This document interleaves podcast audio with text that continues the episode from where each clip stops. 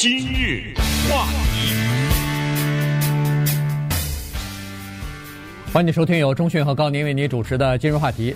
昨天呢，在美国的几个州进行了呃选举哈，那么当然还有一些城市了。呃，这个规模并不是很大，还不是到了明年的这个呃中期选举，但是呢，它有风向标的这个意义啊，所以呢，呃，也算是人们都特别的关注。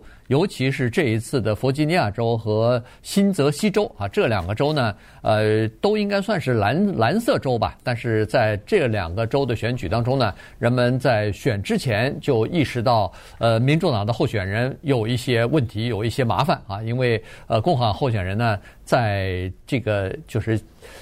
投票前这两三个星期呢，势头比较猛啊，一下子冲上来以后呢，就等于是五五波了。这谁能获胜都还不清楚的哈，所以呢，这个是一个对民主党来说，对呃这个 Joe Biden 总统来说呢，并不是好消息啊，应该算是一个呃坏消息。那今天我们就把这个事儿啊，跟大家稍微的来做一个简单的分析，看一看它对明年中期选举可能会产生什么样的影响。是的，因为。话题比较多，头绪也比较多啊。选情呢，在各地发生，都有一些有意思的情况，也有创造历史的人物和创造历史的一些重大的时刻。所以呢，我们今天在这一集的今日话题当中呢，就给大家汇报一下，看看新泽西发生了什么情况。纽约州产生了第二个黑人市长。对，美国的波士顿这一个著名的城市，有着悠久历史的城市，出现了第一位华人。女市长，而且是三十六岁的年轻的女市长，这个事情也是一个很重大的一个事情。与此同时呢，由于在明尼苏达州发生过弗洛伊德的情况，所以这个州发生的一些戏剧性的变化，还有就是像纽约其他的一些小的地区的选举，还有国会的一些特殊的选举啊等等，这些呢，我们都综合在一起跟大家来讲一讲。首先看一下。嗯，悬而未决的新泽西吧。对呃，新泽西为什么悬而未决呢？他这个很有意思，就这两个人呢，票数太近了，以至于一觉醒来无法知道谁获胜。他的州长呢叫 Philip Murphy，这个人是一个民主党人，他刚做了一届州长。按照他的势头的话呢，他再做一届问题是不大的。关键还有一个就是这个人的政治资本呢非常的雄厚。他是美国驻德国的大使，同时呢，他是一个超级有钱人。当然，这个也不太容易啊，就一个这么一个超级有钱人，而且是过去 Goldman Sachs 高盛理财的这么一个重要的一个负责人，他有着强烈的民主党的倾向，这个不太容易。但是他是这么一个人，挑战他的这个人呢，叫 Jack Chia t a r e a d y。嗯，Chia t a r e a d y 是一个。没有什么影响力的人，他就是市政府的一个议员吧。嗯，呃，并不是很有名，好像也没有什么太大的获胜的几率。因为什么呢？因为在 New Jersey 这个地方啊，登记的民主党人比登记的共和党人多一百一十万，这随随便便一选，共和党人基本上是没有什么机会的。而且最有意思的是，在投票以前。所有的民调，当地的民调都是现任的州长 Philip Murphy 领先，Ciattarelli 几乎没有任何一个民调显示他有任何的机会。但是你看他现在马上要拿下来了，感觉上啊，对，因为现在还不知道太近了啊，对对对，呃，这个这个就是说近到什么程度呢？昨天半夜的时候啊。你看了一下以后呢，是这个呃 Ciattarelli 领先，但是领先不到百分之零点一。但是今天早晨我看那个《纽约时报》又登出来一个呢，他是说，哎，这个谁啊？呃，Philip Murphy 又好像领先，但是领先百分之零点零六。这些东西呢都还不能算的，因为太接近了啊，百分之零点零六，那个。登记就是邮寄选票啊什么的，他呃信封一个拆开以后，呃就可能有一些票数的区别了哈。所以呢，现在反正都没有宣布谁获胜，谁承认失败，都是跟自己的选民这两个人啊，都跟自己选民说要呃再等一点耐心，要我们要把每一张选票全部要计算完了以后，呃再宣布。但是我们朝胜利的方向又迈进了一步，我跟大家都是这么说哈。不过现在这么分析啊，就是说即使这 Philip Murphy。以微弱的多数获胜了，对，都是民主党的失败，没错，没错。因为在这么一个民主党为主的这么一个州，一百一十多万的人比你比你多出这么多来，没错，对对？这是一个蓝色的州。对，在二零二零年，这就是去年啊，在去年的大选当中，嗯、那个 Joe Biden 在呃 New Jersey 以百分之十六的这个领先领 领先那个川普。嗯你想这么大的这个百分之十六，这是一个非常大的差距了。现在等于是百分之十六一下抹平了，是是，对吧？就等于是对，哎，一下子百分之十六就没了。这个你的这个优势，拜登那个时候的优势就完全现在抹平了。所以你即使是赢了，也是以百分之什么零点一的这种零点二的这种比例赢，还不要说输，还不要说输了。输了的话，那就更惨了，对吧？所以这个迹象呢，不是一个好的迹象。当然，我们都知道，呃，这个最近这一段时间以来，呃，Joe Biden 不太顺啊。这个自从阿富汗撤军以来，几乎是诸事不顺呐。所以现在当呃，昨天。还是前天刚刚公布出来的那个民调，又是他的支持率在下滑，一直在下滑。哎，百分之四十三支持，百分之五十二的人呃不支持，就是对他的这个表现不认可。所以这些东西其实都反映到了选票当中了。因为选民，你想那么多的。民主党的注册选民，他为什么不出来投票啊？那么多的这个呃呃，一年之前呃支持拜登的人，为什么现在不支持拜登所支持的那个州长的候选人呢？菲利普呃那个 Murphy 呢？那不就是说明他们对总统不满意，他们对现在的这个情况不满意嘛？嗯，还有另外一说，也就是说呢，说既然现在没有。Trump 这样的人，他有没有什么动力了？也有些人啊，就没有什么动力出来参与这一个层次的一个投票。但是不管怎么样呢，这都是明年中期选举的风向标啊，是不是？我们看一看 New Jersey 这个地方，新泽西发生了什么情况，让一个 Philip Murphy 这么一个看似势头很强劲的人，几乎或者甚至失去他的州长的宝座呢？我们看一看 Murphy 在干什么啊？Murphy 啊。他打了一个强硬的疫苗牌，或者叫疫情牌。他这个疫情牌就是在疫情期间，比如说严格的封城啊，什么严格的执行口罩令啊。因为新泽西呢死了两万八千人，我们说的是由由于新冠疫情，所以在这方面他执行的特别的严格，包括学校啊，什么在家上课这些，这个呢对当地的。中小型企业肯定是有影响的，对当地的一百三十万公立学校的学生肯定是有影响的。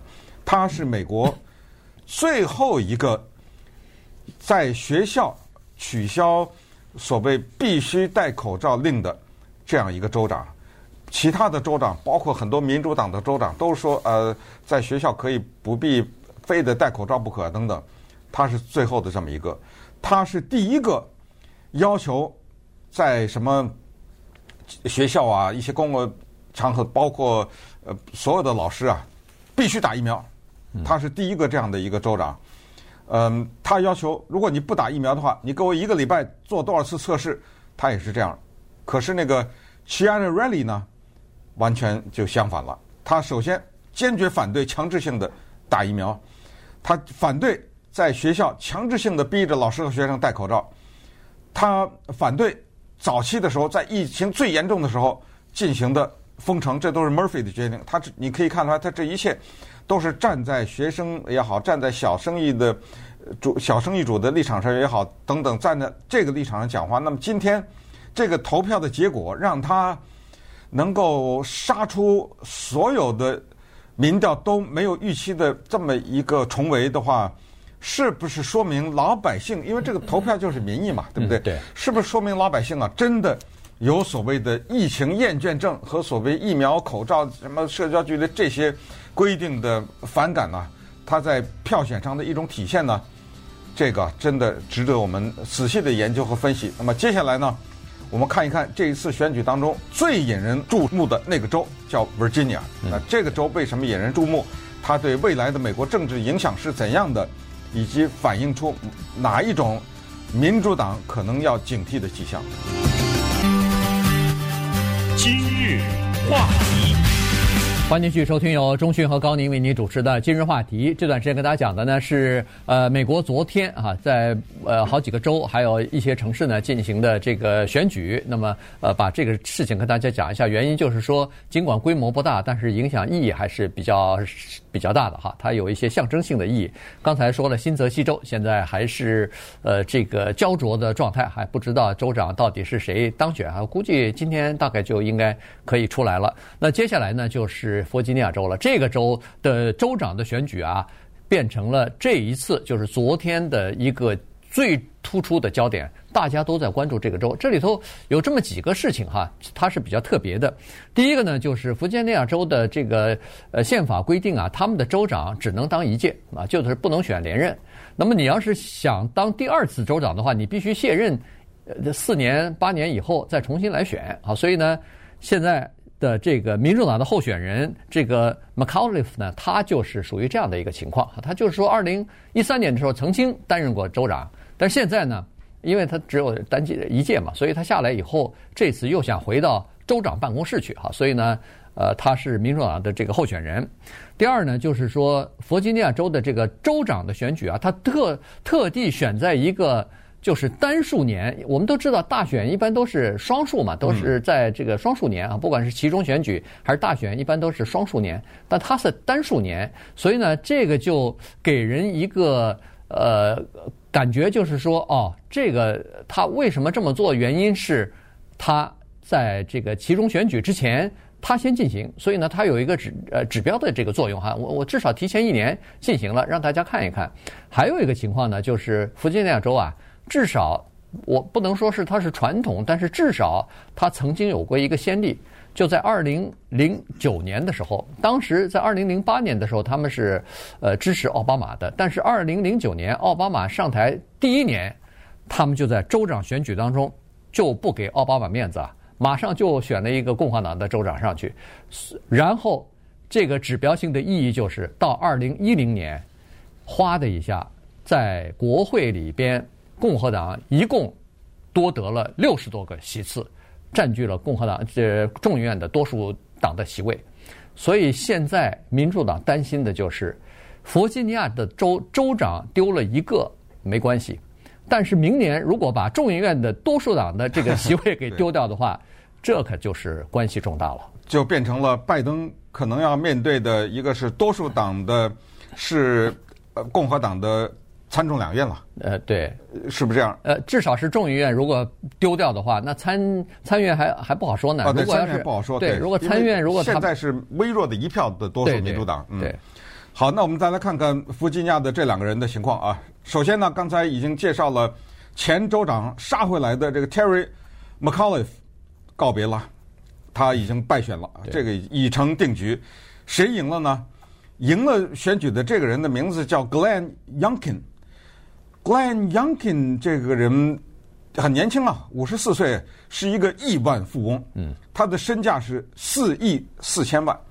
他这次选举呢，拿出了个人的财产两千万美元，自己写张支票，当然也有些别人的捐款。他是以一个生意人的姿态呢挑战政客，在这个意义上说，他有点像过去的川普总统。嗯，同时呢。他走了一条非常精心设计的政治路线，因为他以前没有从过政，他是一个商人，要想攻下一个十几年以来没有共和党人当过州长的这么一个州的州党位置呢，他煞费苦心啊。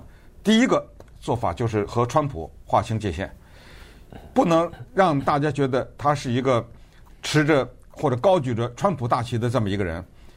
同时呢，他要反击 McAuliffe，就是民主党的这些人在教育和税收方面这两点，这都是很接地气的东西，都是很让老百姓关心的议题。尤其是他重点打的是教育。当然，民主党呢，为了击败他，也毫不犹豫的给他身上贴满了各种各样的 Trump 的标签。但是呢，对此。他有各种各样特别巧妙，他从来没有说过我跟 Trump 不一样，嗯，但是他特别的巧妙的躲这个，以至于比如说，当 Trump 总统本人就前总统是本人跟他说说要替他站台的时候，他没有接受啊。嗯。呃，躲着呃，当 Trump 祝贺他的时候，他也是回了一句：当就哪怕他当选了或者帮他站台要替他讲话的，他也说哦，我感到很荣幸，也就是这样而已啊。对、嗯、对。对可是呢，在教育这个问题上呢，他切中了要害，因为这个地方黑人比较多，所以。当民主党提出来所谓的这种种族理论的时候，要在学校里教育实行这种种族教育的时候，我们也知道，这个南方南北战争的时候，Virginia 它是多么的重要的一个南方的重地。那么他提出来的是不能走这条路线，不能在小学或很孩子很小的时候在教育当中提所谓的 critical race theory。这个呢话题不大很大，今天不讲啊。它这就是一种叫做。种族理论不能提这个东西啊，这一个呢，显然是得到了民众的一些呼应和在民众当中产生的一些共鸣。对，呃，民主党的这个竞选策略呢，看来是有误啊，就是说他们力图要把这个呃，就是呃，这个竞选人啊，要和那个呃，川普。画上等号啊，绑在一起，也就是说他是川普的什么代言人啊、代理人啊。你投他就等于投川普，哎，对，这样嘛，嗯，呃，他就利用这个呃民众的这一点啊，但是呃显然没有成功啊，因为他画就是他至少保持距离是比较成功的哈，因为在那个民调当中呢，在弗吉尼亚州里边，百分之五十的选民是支持呃这个他的，比如说政治理念的，但是。在这个百分之五十的选民当中，有百分之五十五是说他们并不赞成川普的理论哈，所以这就说明其实他已经在这方面呢，已经就是成功的稍微有点成功的划清这个界限了哈。这是呃，在这个民调当中，另外呢，也就是说在弗吉尼亚州的这个刚才说的教育教科书的这个问题上。上面呢，他有有就是说，呃，从小学开始就要教育民众说，哦，我们美国的历史是应该这个样子的，嗯、呃，我们是叫做系统性的有呃这个种族歧视和不平等的现象在我们的整个的国家的这个体系当中啊，所以，但是这个事儿呢，那个就是 Youngkin 啊，他是反对的，他认为说这个不应该啊，不应该呃从。呃，这个小孩的时候呢，就用这种教育。他说用这种教育教育出来呢，可能是造成国家的分裂啊。他是呃这么说的。而且呢，这个 McAuliffe 呢，他在呃辩论的时候呢，大概也是说错了一句话。这句话呢，呃，让他付出了惨重的代价。这个真的是对，对嗯，他就是在谈到教育的时候，他在辩论的时候不知道怎么他脱口而出啊。当然，这可能也是他的想法。他说家长不应该告诉学校。应该教什么，不应该教什么？嗯，这是学校学区，人家那是教育专家，应该是他们来决定教科书的内容。没想到这句话被这个 Youngkin 抓住以后，就是不放啊！一直从他讲完这句话以后，那个 Youngkin 的竞选呃，这个各种各样的竞选口号也好，各种各样的标志也好，各种各样的这个广告哎、呃，广告文宣，全部是抓住这句话，他。这个非常这个策略啊，非常的到位哈。原因就是说，他抓住了一些父母，而这些父母啊，就是选民呐。嗯，什么叫我们对学生没有发言权？那是我的孩子啊。对。什么叫他们在学校教什么没有发言权？我当然享有发言权啊。正是我们这些家长的发言权，才能够反过来影响学校，让学校制定教育方针。什么叫我们没有发言权？对不对？所以这个呢？可以说是 McAuliffe 的败招，也就是让 Youngkin 一举获胜。而且你要知道，Virginia 这个地方，拜登拿到百分之十啊，对对不对？对，也是不容易啊。对于 Youngkin 来说，这么一个共和党人，他也同时呢，在另一方面也要就为自己啊做树一个榜样。就是他就是说我小的时候，我爸爸就失业，嗯，我年轻的时候我是洗碗呐，靠着洗碗来赚点零花钱。但是呢，凭着我个人努力，人家最后呢上的哈佛，对，哈佛经理经济管理学院出来以后呢，给美国两大公司先后工作过，一个 McKinsey，这个大家都知道了啊，这个是啊 McKinsey 啊 McKinsey 这个是非常有名的咨询公司啊，对，在那儿呢，他做的非常的成功。后来他到了另外一个正在腾飞的公司，叫 Carlyle，他进入到 Carlyle 以后，经历过什么在英国的收购啊什么，最后他一举做到这家公司的也是一个极高的一个职务。但是呢，有人给他起个外号叫做“好好先生”啊，Mr. Nice Guy，在 Carlyle 的高层的的人际关系的斗争当中，他 败下阵来。嗯，所以他以一个高管的身份呢，就离开了 Carlyle。那么这时候他就。萌生了从政念头，因为钱已经不是问题了，好几亿嘛，对不对？对，这个人还有一个特点，他是打篮球的，六十七啊。对，后来高。哎、呃，后来他又修改了一下，说自己是六十五。在大学的时候，他靠着呃篮球奖学金进去的。嗯，这等于一米，所以一米一米九了吧？这个得不止了吧？这可恨不得快两米了。对对，非常高这个人。呃、对，然后你看他那个胜选以后。呃，那个和那个讲话的时候，他手里就拿着一个篮球啊，对对对，就变成他的标志了。今日话题，欢迎继续收听由钟迅和高宁为您主持的《今日话题》。今天我们来分析一下啊，跟大家报告一下昨天选举的一些情况。呃，这个在呃美国一个非常著名、有历史的呃这么一个城市啊，波士顿选出了一位华人的。这个女性的市长，这个是这两百多年美国是建国以来两百多年的历史当中第一位啊，这个华人的女市长，就是这个城市啊，啊，这个城市，对对对，这个城市第一第一位哈，所以呢，这个是了不起的哈。这个吴明呢，以前呃，今日话题当中曾经介绍过啊。如果大家嗯想了解他的全部的情况的话，请大家回听一下九月十六号。整个的这一期节目全都是介绍这个人。对，那顺便也说一下，就这个人的名姓的发音呢，那他名字的发音呢，有一点小争议啊，也在这呢跟大家介绍一下，因为他叫 Michelle 吴，他的中文的名字啊是吴，然后那个字呢是一个弓长张的弓，旁边加一个耳朵的耳，这个字呢念米，就是咱们吃米饭那个米。可是呢，我们在九月十六号这个集节目做完以后呢，我们的有台湾朋友啊。说我们台湾呢，管这个字念妮，哦，呃，后来呢，问题是这样，我们查询了台湾的字典和呃网上啊各种字典呢，是没有这个音，没有这个字没有妮这个音，它是一个消除啊、消灭啊，就这个意思啊。对对对。但是有意思了这个事儿，因为在九月十六号那集节目当中呢，我播放了一段录音，这个录音是 Michelle Wu 他自己讲，因为他讲流利的中文和流利的西班牙语。他自己介绍自己的时候，他说：“大家好，我叫吴妮。”我就跟我们的台湾同事，我们俩在商量这是怎么回事啊？这个怎么会出现这个问题呢？他就是我们台湾都这样，那只能有一个解释。如果大家有另外的解释的话，请告诉我们。就是呢，他的父母念白字了，你知道，就是他父母教给他说你叫吴妮，那么他就认为自己叫吴妮，但实际上。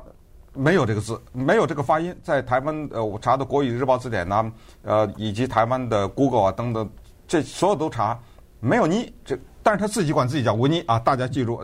那那就以他为准。对，这个没办法，那没办法。对对，这以他和他的父母亲，对，吧，以以以他和他父父母亲的这个名字为准哈，因为人家起的这个名字。好，呃，这个好，我们是要，我们是要吴。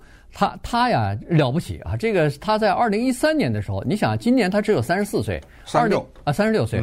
二零一三年的时候他就担任市议员了啊，然后到二零一六年的时候是市的这个议长了，所以呢这个是很了不起的啊。呃，这么年轻他就愿意去从政去，这不容易。呃，所以当时他也成为波士顿第一位这个有色人种女性的女议长啊。呃，那么为什么波士顿要选市长呢？这也有意思，就是拜登总统今年一月份上任之后呢，就把这个波士顿市的那个原来的市长啊，就是当时当时那个市长 Marty Walsh 呢，就任命为内阁的一个部长，劳工部长了。所以呢，他就等于是离开他的这个市长的职位，去到了联邦政府里边担任劳工部长。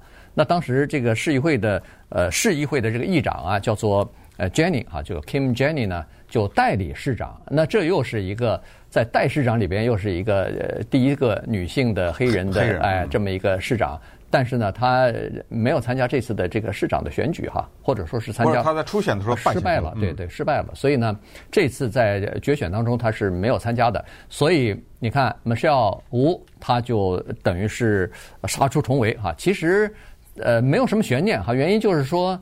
第一，波士顿的那个民主党人是非常多的哈。第二呢，他也得到了一些民主党大佬的这个加持啊，包括那个 Elizabeth Warren 啊什么的，呃，都是给他背书的。哈佛的时候的老师。哎，对，他是他们是师生的关系。呃，同时呢，在昨天一开出票来，刚开了百分之六十二的票，已经他领先百百分之六十一点几是给他的，他那个竞争对手只有百分之三十几，所以在那个时候基本上就可以宣布他已经胜选了。嗯。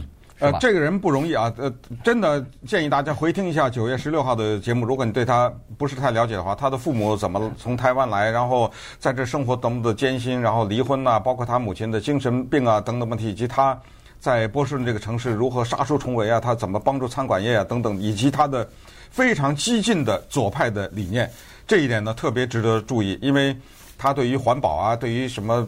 低收入的呀，包括免费的公共交通啊，这些的一些政策如何推行？接下来在波士顿这个城市啊，他呢加接下来还会面临着很多的考验，所以这个是一个值得注意的女性。那么顺便也告诉大家呢，在他隔壁纽约也是出现了历史上的一个里程碑吧。呃，Eric Adams 成为纽约市的第二任黑人市长，但是那个第一任呢，就好像。很久，就是一八几年还是多少，反正就是呃那个呢，影响不如现在的 Eric Adams 这么大。那他呢，在这个竞选当中，实际上他一路啊从初选获胜呢，成为纽约的第一百一十任市长。同时呢，他呢是一个之前是一个警察出身，对，所以在这方面呢，他是属于叫做左派偏中央。的这样一种民主党人，所谓左派偏中央的民主党，就是再极端一点呢，就是强调什么改革警察呀、撤资啊什么的哈，不就把那个警察的部门一会儿讲明尼苏达就知道啊，走得很极端，要求警察局都没了，明尼苏达警察局都没改，叫做 Department of Public Safety。但是呢，Eric Adams 走的是一个比较中间的路线，这样就能团结左右两个人。他就是说不行。纽约的犯罪率还是很高的，所以要支持警察，要打击犯罪，尤其是枪支方面的这种犯罪、地铁方面的犯罪。纽约的居民相信比我们知道的多，所以 Adams 他以这个身份出来呢，可以说是再加上纽约是一个民主党的大本营，所以他轻松的击败了他的共和党的对手。对。呃，那这个也不太出意外哈，原因是纽约州跟加州一样，呃，基本上就是民主党大本营了哈，所以呢，这个呃，在纽约市的那个登记选民当中，民主党和共和党比例是七比一，所以差差非常多，民主党人稍微投投票，大概就已经超过所有的共和党人出来投票了哈，所以。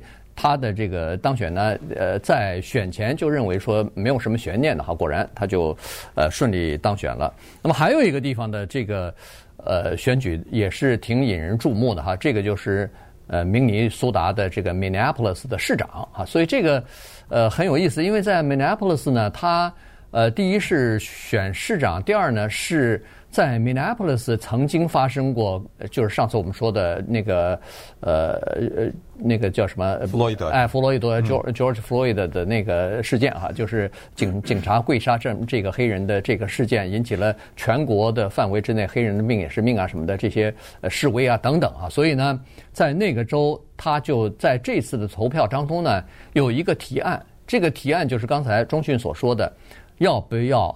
干脆就撤销了这个警察局，把它改成公安局了。嗯，公公公共安全局啊，这这就是公安局啊。对对。呃，那么就是说，然后对整个的警察的这个执法呀，对整个的这个系统啊，司法系统啊，要进行全面的改革。这等于修宪了，对不对？对对对，就是，那其实就是一个公决了。对。就是在这个问题上，选民投票吧，你到底是愿意这么做呢？还是不愿意这么做，但是显然，呃，民众还是认为应该保留警察局啊，不应该把警察局撤销，也不应该，当然做一些修改、做一些改革是必要的，但是也不应该削减他们的经费啊什么的。所以这个提案在明尼苏达并没有通过。今日话题。欢迎继续收听由中讯和高宁为您主持的今日话题。今天跟大家讲的呢，就是昨天呃进行选举的一些情况啊，有好几个城市啊，呃在进行这个市长的选举，呃州长呢也有哈。那么呃另外一个城市呢是亚特兰大啊，亚特兰大这个呃城市呢，它是这样子，就是说。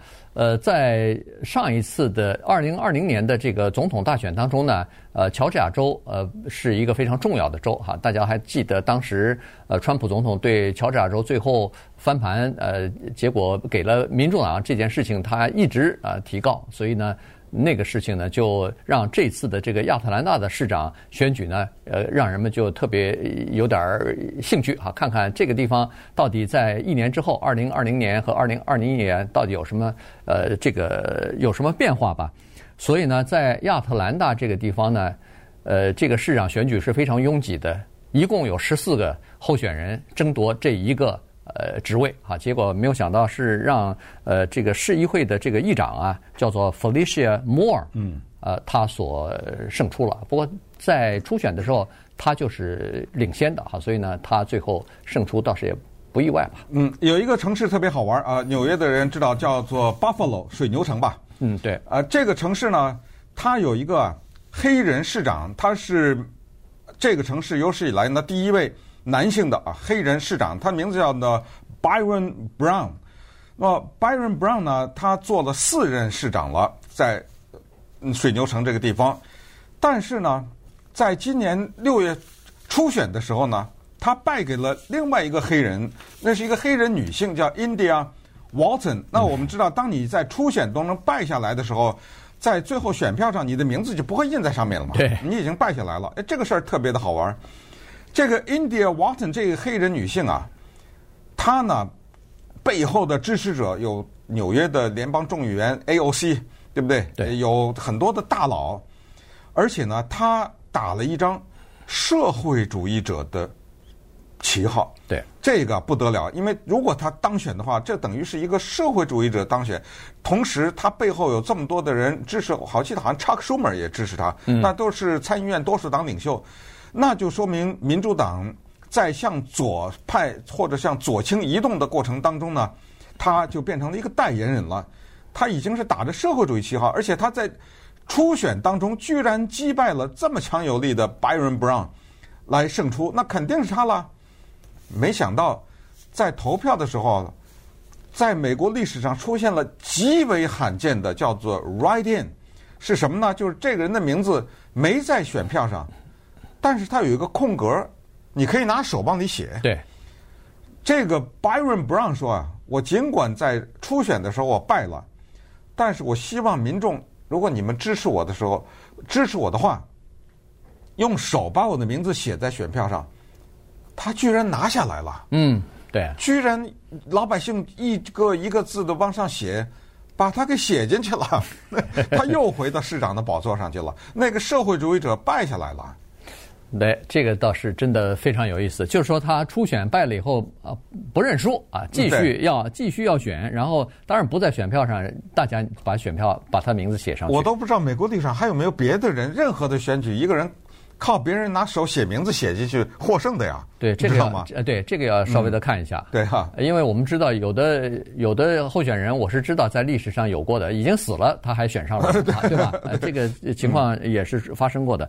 好了，西雅图的这个事儿呢，也是应该呃关注一下。是西雅图算是一个比较大的城市了哈，所以呢，他在这个选举当中呢，第一是呃共和党检察长，呃，第二是这个支持。